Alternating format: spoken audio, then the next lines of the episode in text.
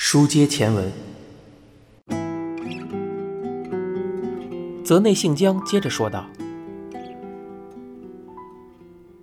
其他的我就想不到了。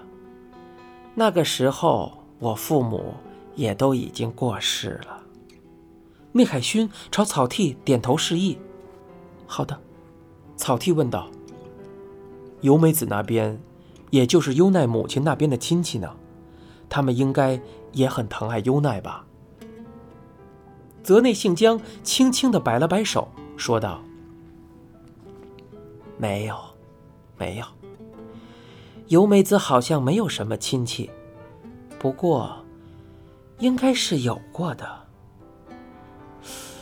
好像已经彻底断了来往。”毕竟，就连他们结婚宴请的时候，他那边的亲戚也一个都没有来。亲戚也就算了，他的母亲和哥哥也都没有过来。原来是这样啊！这样一个女子，究竟是在哪里？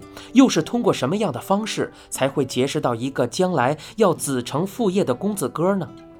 虽然草剃对此有些怀疑。不过，考虑到似乎与案情无关，他没有当场问出口来。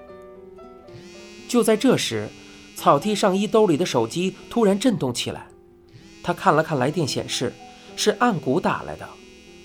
草剃说：“哦，不好意思，我接一下电话。”他和泽内信江打了声招呼，便接通了电话。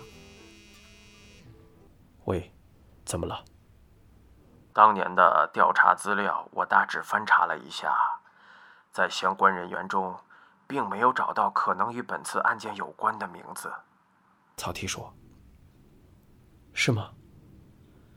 行，那你和足利分局那边道个谢，就先回去吧。”说完，草剃挂断了电话。此前。他派岸谷去足利分局对本桥优奈的案子重新进行了梳理，但是似乎并没有什么收获。泽内幸江朝草剃的茶杯伸出手来，不知不觉间，草剃已经将杯中的茶水喝了个一干二净。我给你续杯茶吧。草剃说：“哦，没事儿，不用了。另外问你一下，本桥先生的遗物。”您是怎么处理的呢？泽内幸江说：“大部分都已经解决掉了，不过还有些东西实在不知道怎么办才好，就放在一块儿收起来了。”草剃说：“方便让我们看看吗？”“可以呀，不过你们能帮我一下吗？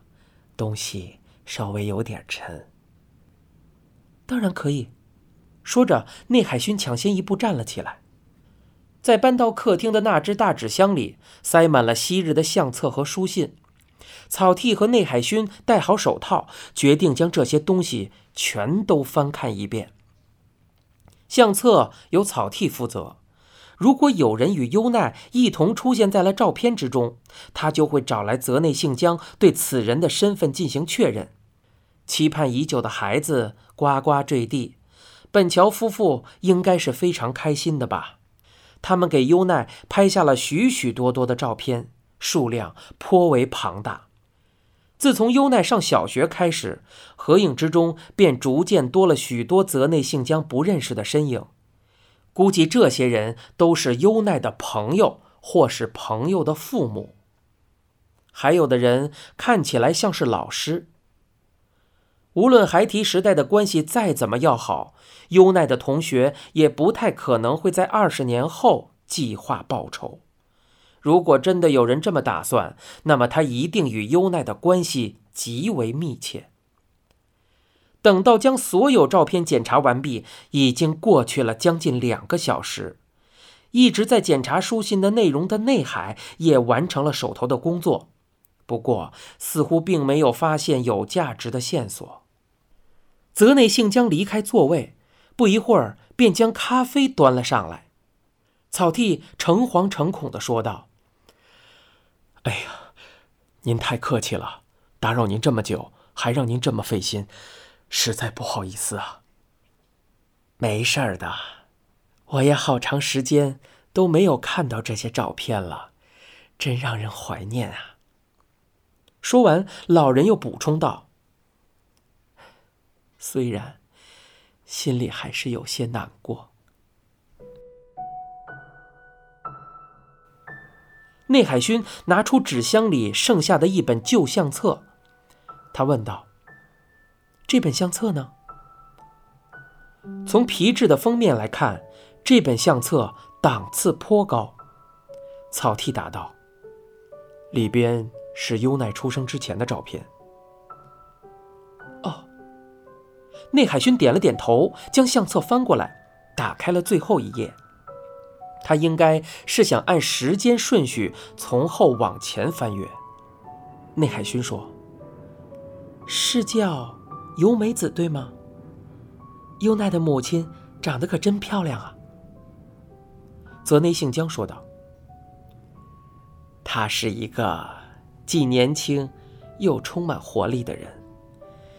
自从她嫁到我们家以后，家里的气氛一下子活跃了起来。”那个时候，我母亲也还在世，但是常见的那种婆媳矛盾，却从来没有在他们两个人之间发生过。对于优奈来说，她也是一个非常出色的母亲，所以，优奈失踪的时候，他陷入了深深的自责，十分可怜。